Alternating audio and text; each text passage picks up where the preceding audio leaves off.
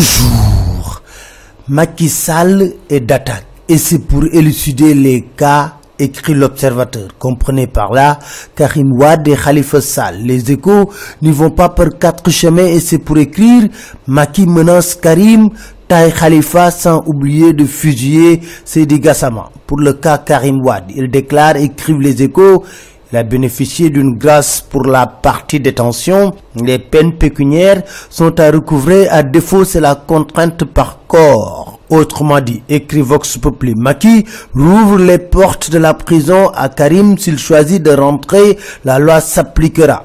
D'une amnistie, Maki déclare selon l'observateur n'avoir jamais parlé d'amnistie, même si il ne l'écarte pas mais après la présidentielle 2019. Rémi d'écrire, après la grâce conditionnelle, c'est l'amnistie présidentielle. Tu ne viens pas au Sénégal pour participer aux élections.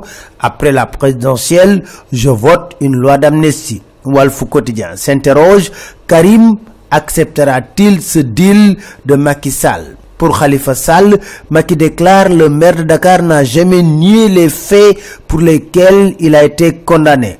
Quant à Amnesty International, déclare-t-il, il gagnerait à revoir le statut de ses représentants chez nous. Au passage, le quotidien nous dit, Macky sucre les commerçants avec une autorisation d'importation de 30 000 tonnes de sucre. Conséquence, la production de la compagnie sucrière sénégalaise est plombée. Comme réponse, le directeur du commerce déclare c'est une décision de l'État. Tierno Alassane Sall refuse de lâcher Macky Sall. Il déclare à la une des échos, les dérives sont passées d'une échelle artisanale à une échelle industrielle. Sur bien des aspects, Wad avait une posture beaucoup plus nationaliste. On assiste à une recolonisation de notre pays. On donne des pans entiers de notre économie à des sociétés étrangères, souligne Tierno Alassane Sall, avant d'évoquer sa différence avec Idrissa Seck. Ce dernier d'ailleurs écrit la tribune a lancé sa campagne. Il a démarré à Porokhan avec un recueillement au mausolée de Mam Diaraboussou.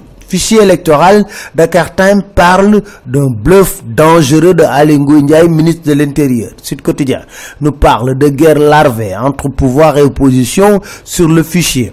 Abdul Majid Ndiaye estime que l'opposition a le droit, surtout qu'on lui demande 1% d'un fichier dont il ne connaît pas le nombre. Il faut que le fichier soit analysé par des informaticiens qui vont vérifier s'il n'y a pas de doublon.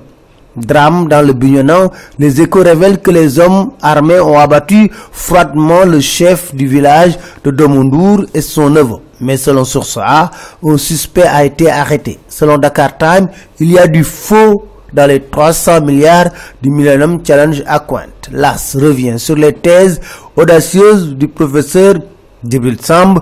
On peut observer depuis l'an 2000 un délitement de l'État du Sénégal, déclare-t-il. Le problème de l'homosexualité n'est ni moral, ni religieux, ni idéologique. Cher Ahmadou Bamba réunissait en lui toutes les éminentes qualités qui ont produit les plus grands prophètes de l'humanité, déclare-t-il. Enquête s'intéresse à l'avortement spontané et nous parle du traumatisme des fausses couches. C'est tout. Merci. Très bonne nuit à tous.